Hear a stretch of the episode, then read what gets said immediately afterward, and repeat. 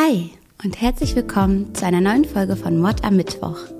Ich habe hier wieder meinen kleinen Kerzenbegleiter dabei, denn ähm, wir machen es uns heute besonders gemütlich. Ich hoffe, euch geht's allen gut. Ich hoffe, ihr hattet soweit einen guten Tag und lade euch jetzt ein, es mit mir ein bisschen bequem zu machen und mit mir in den heutigen Fall einzusteigen. Bei diesem Fall brauche ich eure Mithilfe ganz besonders. Er ist nämlich kompliziert, undurchsichtig und wirft viele Fragen auf. Also schmeißt eure Köpfchen an und helft mir gerne dabei, hier nach möglichen Lösungen zu suchen. Gerne könnt ihr mir auch ein Abo und ein Like dalassen. Darüber freue ich mich ganz besonders. Und jetzt geht's los. Wir packen unsere Sachen und fliegen rüber nach Amerika. Bobby und Cheryl Jamison treffen sich im Sommer 2002. Das Paar verliebt sich schnell ineinander. Weniger als zwei Jahre später sind sie bereits verheiratet und ihre kleine Tochter Madison ist auf dem Weg. Die kleine Familie lebt nun mit Sheryllins Sohn, Colton, das ist das Kind aus einer früheren Ehe, gemeinsam in Eufaula, Oklahoma. Leider ist das Familienleben früh schon betrübt. Sherilyn hat zum Beispiel kürzlich erst ihre Schwester verloren. Es war ein sehr, sehr plötzlicher Zwischenfall, mit dem niemand gerechnet hat. Ihre Schwester wurde nämlich von einer Biene in die Zunge gestochen und ist an der allergischen Reaktion dann verstorben. Und Sherilyn leidet seitdem unfassbar unter diesem Verlust. Trauer, Antriebslosigkeit und Depression prägen nun ihren Alltag. Als sie dann die Diagnose bipolare Störung bekommt, ist es ihr nicht mehr möglich zu arbeiten. Die ist bei ihr in einer Form ausgeprägt, die ihr das Arbeiten sehr, sehr schwer macht. Und nicht nur Sherilyn hat ihr Päckchen zu tragen, auch ihr Mann Bobby leidet unter einigen Dingen. So hatte er vor wenigen Wochen einen Autounfall, den er glücklicherweise überlebt hat, der ihn aber mit chronischen und schrecklichen Rückenschmerzen zurückgelassen hat. So lebt die Familie dann irgendwann vom Krankengeld und das reicht nicht wirklich. Finanzielle Sorgen, chronische Schmerzen und Trauer um Sheryllins Schwester. Dieser Mix, ja, sorgt für einen sehr, sehr trüben Alltag. Die Jeminsons sind jetzt aber diese Art von Pärchen, die solche Probleme lieber unter den Teppich kehrt, die nicht mit anderen darüber redet, die ihre Probleme vor der Außenwelt versteckt hält. Und sowas ist so gefährlich, das hören wir ja immer wieder in diesen Fällen, dass gerade die Familien, die sich so bemüht haben, nach außen hin perfekt zu erscheinen, die dunkelsten Geheimnisse haben, weil niemand perfekt ist und niemand hat diese wunderbare Ehe ohne Streit und ohne Probleme. Sowas gibt's nicht. Alles hat seine Ecken und Kanten und das ist okay, aber man muss darüber reden. Es gibt Dinge, die kann man nicht einfach verschweigen. Die Jamisons haben aber grundsätzlich nicht so gerne Kontakt zur Außenwelt. Nachbarn gegenüber wirken sie zum Beispiel seltsam. Die glauben, dass Sherilyn etwas mit Okkultismus zu tun hätte und meiden die Familie daher. Okkultismus Laut Google Definition ist hierbei übrigens die Lehre von übersinnlichen, unerklärlichen Kräften und Erscheinungen. Tatsächlich hat Sherilyn einen Hang zu allem, was mit der übersinnlichen Welt zu tun hat. Zum Teil kommt es hier auch zu interessanten Vorfällen. Als Sherilyns Katze stirbt, sprüht sie mit roter Farbe auf einen Container.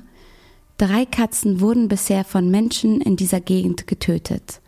Hexen mögen es nicht, wenn ihre schwarzen Katzen getötet werden. Sherilyn ist der festen Überzeugung, dass die Nachbarn ihre Katze getötet hätten, obwohl es dafür keinerlei Beweise gibt. In ihrem Haus gibt Sherilyn auch Seancen, bei dem sie aus der Hexenbibel vorliest. Dabei ist zum Beispiel ihre beste Freundin Nikki eingeladen, die von Sherilyns übersinnlichen Kräften gerne etwas mitbekommen möchte. Nikki sagt später, dass das für sie einfach spannend war, dass sie Zeit mit ihrer besten Freundin verbringen wollte, dass es für Sherilyn aber sehr viel ernster war. Einmal hat sie mir erzählt, dass sie jemanden die Dämonen ausgetrieben hätte, erzählt Nikki in einem Interview. Bobby und Sherilyn sind irgendwann auch der Überzeugung, dass in ihrem Haus Geister wohnen würden. Es sei von Dämonen und Energien besetzt und deswegen möchten sie nicht mehr dort leben. Zu dieser Zeit vertraut sich Bobby auch dem örtlichen Pastor an, Er erzählt diesem Pastor, dass seine Tochter Madison mit Erscheinungen sprechen würde. Sie hätte imaginäre Freunde und das würde der Familie Jamison Angst bereiten. Dabei muss man ja sagen, ist es ja auch nicht super ungewöhnlich, dass ein kleines Kind viel Fantasie hat und so einen imaginären Freund dabei hat. Ich hatte zum Beispiel Drachen. Mhm. Als ich so sechs war, war ich der festen Überzeugung, dass in unserem Garten Drachen leben und die habe ich sogar regelmäßig gefüttert. Das Essen war am Ende immer weg, aber wahrscheinlich habe ich einfach nur die Mäuse und Ratten aus dem Viertel gefüttert. Aber deswegen, ne? Kinder haben Fantasie, finde ich jetzt nicht so super gruselig, wenn ein Kind dann einen imaginären Freund hat. Wie gesagt, ich bin da auch schuldig.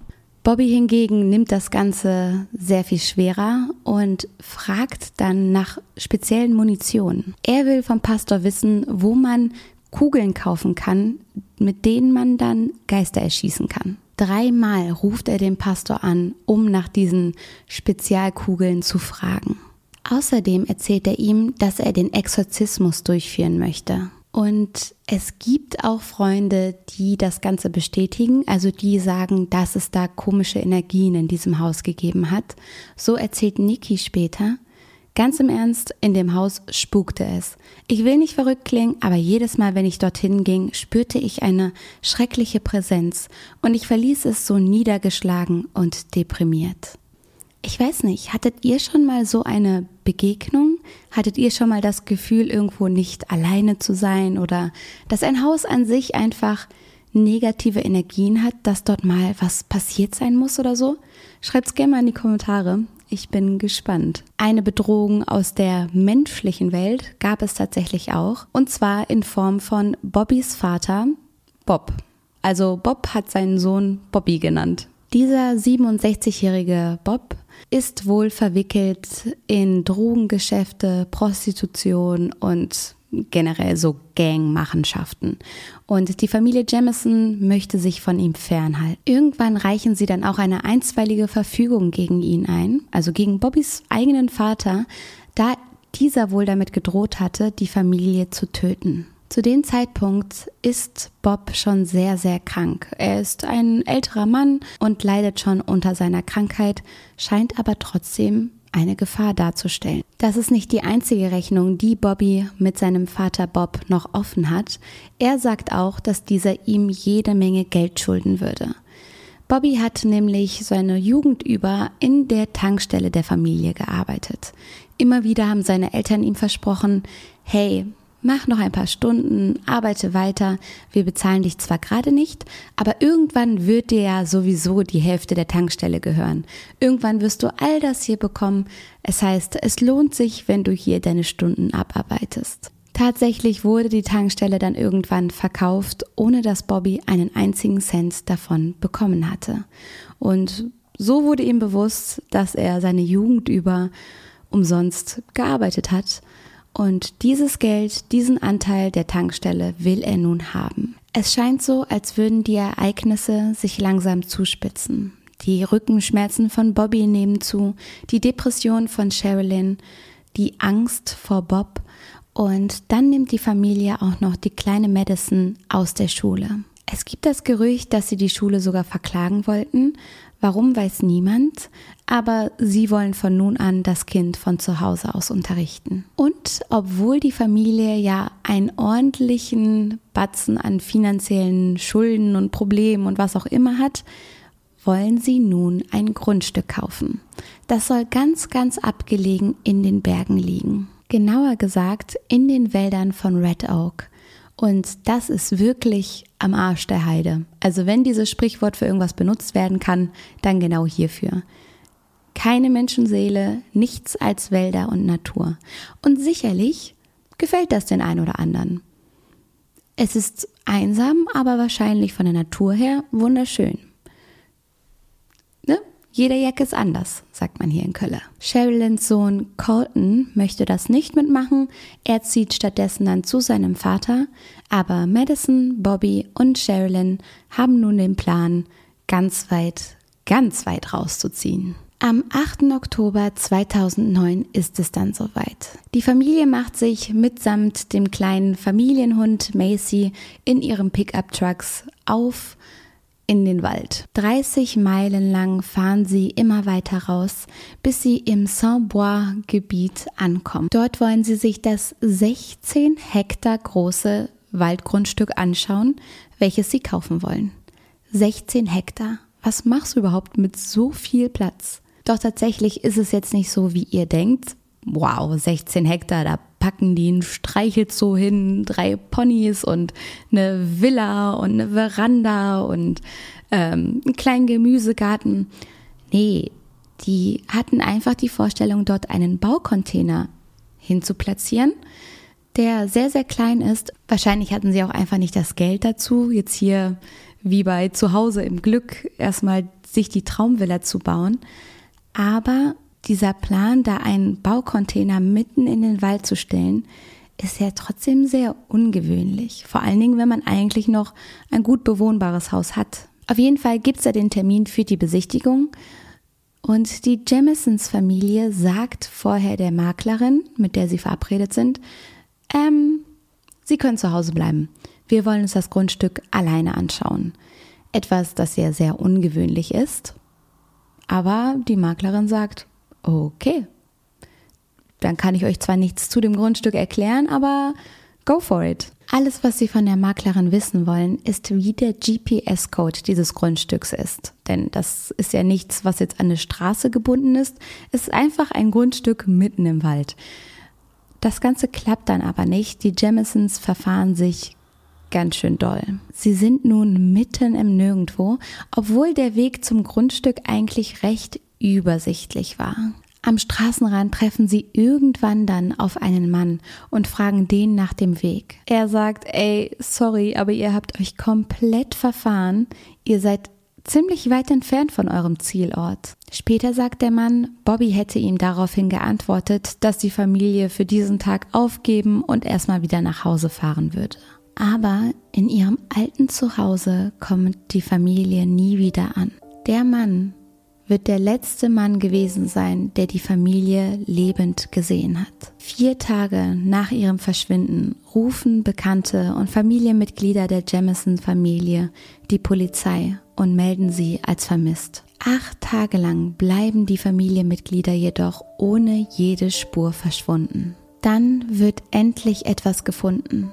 Der verschlossene Pickup-Truck von Bobby wird am Straßenrand entdeckt. Und das nur eine Viertelmeile von dem Ort, an dem sie den Mann getroffen haben, entfernt. Zu diesem Ort muss ich übrigens noch sagen, dass der für Drogenhandel sehr bekannt ist. Es gibt hier einen kleinen Flughafen und ansonsten gar nichts.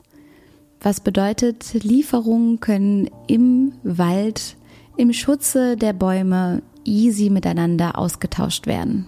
Die Polizei bricht nun den Pickup-Truck auf und findet darin die kleine, zerzauste Macy, den Hund. Acht Tage lang hat er dort in dem Truck gesessen.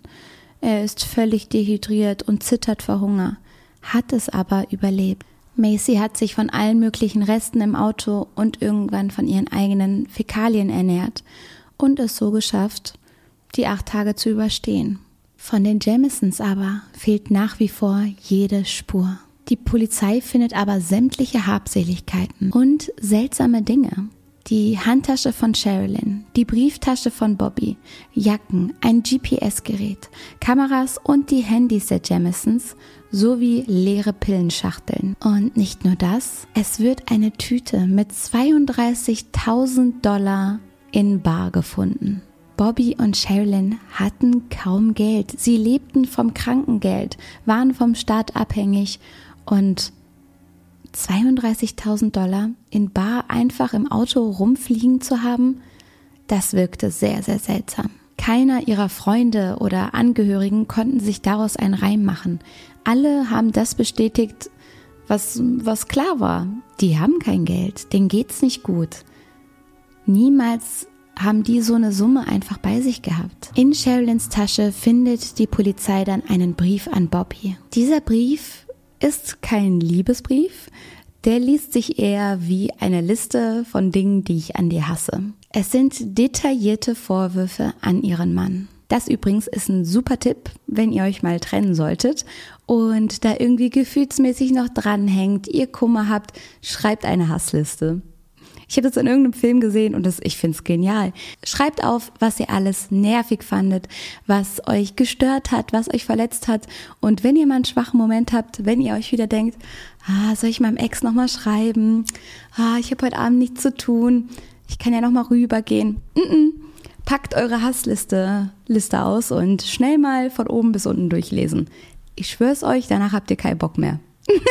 danach bleibt ihr zu Hause. Naja, so viel zur Hassliste. Auf jeden Fall hatte Sherilyn auch eine über Bobby, aber die beiden waren ja noch verheiratet. Das hat natürlich die Frage aufgeworfen, ob die Ehe zwischen den beiden zerrütteter war, als man gedacht hatte. Klar, sie hatten ihre Probleme, ne? Aber das, was in den Briefen stand, war schon eindeutig.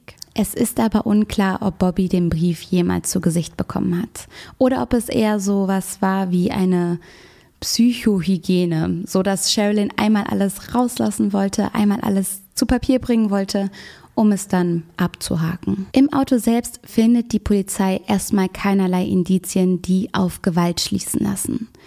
Der Ermittler damals sagt jedoch dazu, ich glaube, sie wurden gezwungen anzuhalten und stiegen aus, um sich mit jemandem zu treffen, den sie kennen. Und ich denke, dass sie entweder freiwillig oder mit Gewalt ausstiegen. Das GPS im Auto zeigt an, dass die Familie weiter oben auf einem nahegelegenen Hügel gewesen ist. Und als die Polizei dem nachgeht, finden sie Fußabdrücke. Ein Tag später, am 17. Oktober, wird ein Suchtrupp gebildet von über 1000 Personen, die dieses ewig große Waldgebiet absuchen sollen. Wir befinden uns ja, wie gesagt, mitten in der Pampa. Aus der Luft und vom Boden aus wird nun nach den Jamisons gesucht. Auch die Handydaten der Familie werden ausgewertet. Die geben an, dass sich die Familie um die 20 Minuten lang auf diesem nahegelegenen Hügel befunden haben muss. Dann sind sie wohl zurück ins Auto gegangen und haben dort ihre Handys ausgeschaltet. Auch seltsam, oder? Warum schaltest du einfach mitten am Tag dein Handy aus? Also, ne? Weiß ich nicht. Macht ihr sowas? Auf dem Handy von Bobby sieht man das letzte Foto, welches von dieser Familie existiert. Genauer gesagt ist es ein Foto von der kleinen Madison. Es zeigt das sonst super fröhliche und liebe Kind, wie es trotzig und weinend in die Kamera schaut. Hatte das Kind Angst? Hat das Kind irgendwas gesehen oder hatte es einfach keine Lust auf ein Foto? Meine Kinder können ja auch super dramatisch sein, ne? Auf der anderen Seite sagen Familienmitglieder, dass sie eigentlich großen Spaß am Fotos machen hatte und es kein Bild von ihr gab, bei dem sie nicht die kleine Grinsebacke war. Eine Besonderheit in diesem Fall sind auch Videokameraaufnahmen, die von der Familie Jamisons gemacht wurden. Das sind tatsächlich die Kameras vor dem Haus der Jamisons selber, die die Familie dabei zeigt, wie sie sich für ihre Abreise bereit macht. Und das, was man hier sehen kann, kann man als seltsam, wenn nicht sogar irgendwie gruselig beschreiben. Die Aufnahmen zeigen, wie das Ehepaar in aller Stille zwischen Haus und Wagen hin und her geht. Die beiden packen das Auto methodisch, sprechen dabei aber kein einziges Wort miteinander. 30 oder 40 Mal gehen sie zwischen Wohnung und Auto hin und her. Teilweise tun sie das, obwohl sie nicht mal etwas in der Hand halten. Das heißt, wie aufgezogen, wie mechanisch laufen sie hin und her, teilweise ohne wirklich etwas ins Auto zu stellen, da die Hände leer sind. Zwischenzeitlich stehen sie einfach vor dem Auto und starren ins Leere, ohne zu reden, ohne etwas zu bewegen, einfach ins Leere. Einer der Ermittler sagt, es habe so ausgesehen, als hätten sie unter einer Art Trance gestanden. Und andere wiederum vermuten, dass irgendwer, der auf dem Bild nicht zu sehen war, sie dirigiert hatte, da sie so fremdbestimmt und unsinnig da wie die Roboter hin und her gelaufen sind. Ein Psychologe, der das Video auswertet, kommt später zu dem Schluss, dass die beiden wohl unter Drogen gestanden hätten. Die Mutter von Bobby, aber auch andere Angehörige können das aber nicht glauben. Die sagen, niemals haben die Jamisons Drogen genommen. Eine andere auffällige Sache ist, dass zwei der Dinge, die ins Auto gepackt wurden, laut Videokamera, nicht gefunden wurden. Eine braune Aktentasche und eine Pistole. Beides packten die Jamisons ins Auto und beides blieb bis heute verschwunden. Auch die Jamisons blieben verschwunden bis zum 16. November 2013. Jäger sind in das tiefe, tiefe Waldgebiet des Red Oaks vorgestoßen, um dort nach einem neuen Jagdrevier zu suchen, als sie plötzlich auf Skelette treffen. Es sind zwei große wie von Erwachsenen und ein kleines wie das eines Kindes. Die Überreste werden weniger als drei Meilen von der Stelle entfernt entdeckt, an dem man die Jamisons zuletzt vermutet hat. Bei der anschließenden Suche finden die Beamten Schuhe, Kleidungsstücke, Zähne von Erwachsenen, einen Arm und Beinknochen eines Erwachsenen sowie Knochensplitter. Das ist alles, was nach diesen vier Jahren, die sie dort gelegen haben, übrig ist. Die Leichen sollen ursprünglich aneinandergereiht und mit dem Kopf nach unten auf dem Boden gelegen haben. Ob sie dort auch gestorben sind, kann man schwer sagen. Auch die Todesursache und eben der genaue Todesort sind unbekannt. Wie lange haben die Körper dort bereits gelegen? Tiere haben an ihnen genagt und das Wetter und die Witterung haben den Rest gemacht. Am Bobbys Schädel wird ein kleines Loch gefunden. Das könnte durch einen Schuss da reingekommen sein. Auf der anderen Seite waren die Knochen auch einfach super brüchig und auch so hätte ein Loch entstehen können. Dieser schreckliche Fund löste natürlich eine Wahnsinnsdebatte aus. Was ist mit den Jamisons passiert? Und die gängigsten Theorien möchte ich euch jetzt einmal vorstellen. Zum einen gibt es da die Lost-Theorie. Das ist so die simpelste Theorie, die davon ausgeht, dass die Familie sich einfach im Wald verirrt hat. Die waren ja auf dem besten Wege, genau das zu tun. Mit ihrem GPS-Gerät sind sie ja nicht so weit gekommen und hatten sich ja bereits verirrt, als sie auf den Mann getroffen sind. Laut dieser Theorie sind sie dann aus dem Auto ausgestiegen, auf der Suche nach ihrem Grundstück und irgendwo im Wald dann an Ermüdung und Unterernährung verstorben. Es hat in den Tagen nach dem Verschwinden der Familie auch echt heftige Regenfälle gegeben, die allein können jetzt aber nicht an dem Tod schuld gewesen sein. Außerdem werden die Leichen ja 4,3 Kilometer so ungefähr von dem Auto entfernt gefunden und manche der Freunde der Jamisons sagen, ey, Bobby hatte solche Rückenschmerzen, er hat im Alltag so gelitten. Dieser Mann würde niemals weite Strecken zu Fuß zurücklegen wollen. Er hätte versucht, weiter mit dem Auto ranzufahren und wenn das nicht möglich war, dann wären sie halt umgedreht und wären nach Hause gefahren. Er wäre niemals mit seinem schrecklichen Rücken da plötzlich durch die Walachei gewandert. Die zweite Theorie besagt, dass der Tod ein Selbstmordszenario war. Dass es Probleme gab in der Jamisons Familie, war nun für alle offensichtlich. Das, was sie vorher vor der Außenwelt versucht hatten zu verstecken, war nun offenbart. Zum einen gab es ja dann diesen elfseitigen Hassbrief von Sherilyn über ihren Mann Bobby. Zum anderen findet man einen weiteren Brief, in dem der Tod erwähnt wird. Ein Ermittler sagt, sie waren sicherlich eine Familie, die vom Tod besessen war. Sherilyns Mutter will davon aber nichts wissen. Sie erzählt, wie ich von Anfang an gesagt habe, glaube ich, dass jemand sie getötet hat. Bobby und Sherilyn würden auf keinen Fall zulassen, dass Madison etwas zustößt, es sei denn, man hätte ihnen etwas angetan. Denn der Vorwurf oder die Überlegung, die hier im Raum steht, ist, dass entweder Sherilyn oder Bobby all dem ein Ende bereiten wollte. Dass sie oder er sich selbst das Leben genommen hat, zuvor aber Frau oder Mann und Tochter mit in den Tod gerissen hat. Vielleicht hat Bobby zum Beispiel mitbekommen, dass seine Frau Sherilyn unfassbar unglücklich war, sich möglicherweise trennen wollte, und da er den Gedanken nicht aushalten konnte, nahm er dann seiner Frau, seinem Kind und sich selbst das Leben. Das hier ist die Theorie, jedoch spricht dagegen, dass man die Tatwaffe nicht finden kann. Wenn es erweiterter Selbstmord war, müsste die Pistole ja bei den Körpern liegen. Außerdem wurden alle ja mit dem Kopf nach unten in Reih und Glied gefunden.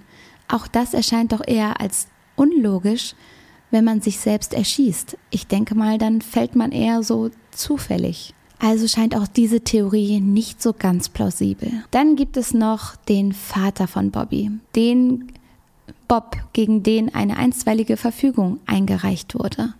Der Mann, der der Familie bereits mit Tod gedroht hatte. Wie bereits erwähnt, haben die beiden sich miteinander im Rechtsstreit befunden. Es hätte sein können, dass Bob dem ein Ende setzen wollte. Das könnte vielleicht sogar die 32.000 Dollar erklären. Wisst ihr, dass Bob gesagt hat, ey, komm, wir machen der ganzen Sache ein Ende, wir vertragen uns wieder, hier hast du deinen Anteil an der Tankstelle und dann die Familie umgebracht hat. Aber dann hätte er das Geld auch wieder mitgenommen. Warum hätte er das Geld im Auto lassen sollen? Ihr hört, ich bin selber noch völlig verwirrt und weiß noch nicht so richtig, was ich glauben soll. Abgesehen davon war Bob zu diesem Zeitpunkt wohl schon so krank, dass ihm so eine Aktion unmöglich wäre. Zwei Monate nach dem Verschwinden der Jamisons stirbt er auch an dieser Krankheit. Eine weitere Theorie ist, dass die Jamisons von einer Sekte getötet wurden. Das ist jetzt erstmal eine bizarr anmutende Idee, aber Hört mir zu. Tatsächlich kommt diese Vermutung nämlich von Sherilyn's Mutter. Die Idee scheint ein wenig bestätigt, als nach einer Folge von Investigation Discovery, das ist so das amerikanische Aktenzeichen XY, ein Anruf bei Sherilyns bester Freundin Nikki eingeht. Die Frau, die anonym bleiben möchte, erzählte davon, dass es in dieser Gruppe eine Blacklist gab, auf der Leute standen, mit denen diese Rassistenorganisation Probleme hatte. Menschen, die man aus dem Weg räumen wollte. Und dann erzählt die Frau, dass sie sich diese Namen von der Blacklist eben ganz doll merken wollte und hin und wieder mal gegoogelt hat. Und tatsächlich seien einige auf dieser Liste bereits als verschwunden, vermisst oder als tot gemeldet worden. Auf dieser Liste haben wohl, laut dieser Frau, auch die Namen Sherilyn und Bobby Jamison gestanden. Wie viel Glauben man diesen Aussagen jetzt schenken soll, ist so ein bisschen schwierig zu sagen, da es ja hin und wieder diese Trittbrettfahrer gibt, Leute, die sich gerade nach so Ausstrahlungen im Fernsehen von einem Fall da aufspielen wollen, sich bei der Polizei melden, auf einmal alles zu wissen scheinen und da muss man immer ein bisschen vorsichtig mit sein. Auf der anderen Seite sagt auch Sherylyns Mutter, dass sich Sherilyn in letzter Zeit so seltsam verhalten hat, dass sie das Gefühl hatte, ihre Tochter würde irgendwie verfolgt werden oder irgendwas wäre da im Busch. So sagt sie zum Beispiel, sie wurde sehr unlogisch. Eines Tages fuhr sie mich nach Oklahoma City und setzte mich auf der Straße ab. Sie sagte mir, ich solle aus meinem Auto aussteigen. Also tat ich das.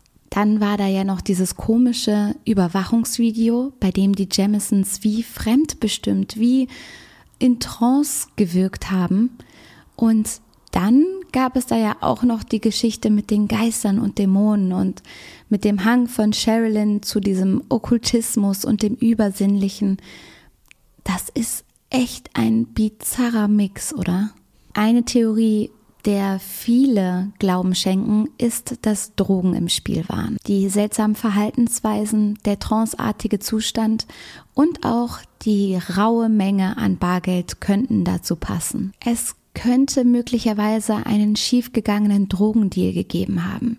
Jemand hat sich nicht an die Abmachung gehalten, wollte nicht, dass es Zeugen gibt, wie auch immer, irgendwie ist das Ganze eskaliert. Selbst die Polizei vermutet von Anfang an, dass Drogen im Spiel sind, gerade nachdem sie diese seltsamen Aufnahmen der Videokamera gesehen haben. Aber warum sollte die Familie Jamison ihre kleine Tochter mit zu einem Drogendeal nehmen?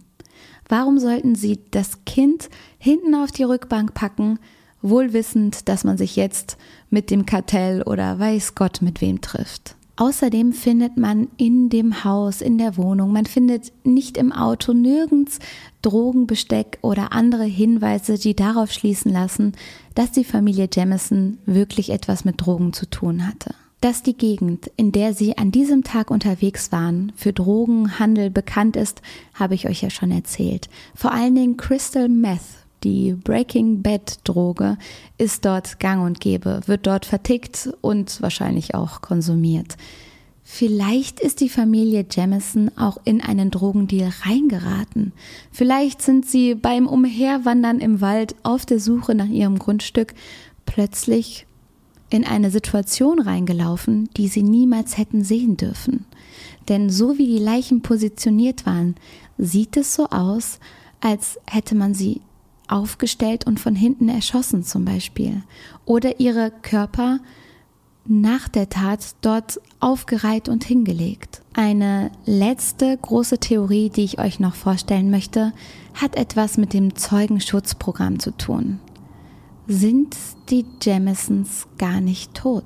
Es gibt nämlich Aussagen, die darauf hindeuten, dass Bobby einen Crystal Meth Distributor, Kocher, was auch immer, einen Drogendealer bei der Polizei anzeigen wollte. Dass er etwas wusste. Möglicherweise waren die Jamisons Informanten, die der Polizei gesteckt haben, was da in ihrem Viertel so alles vor sich geht.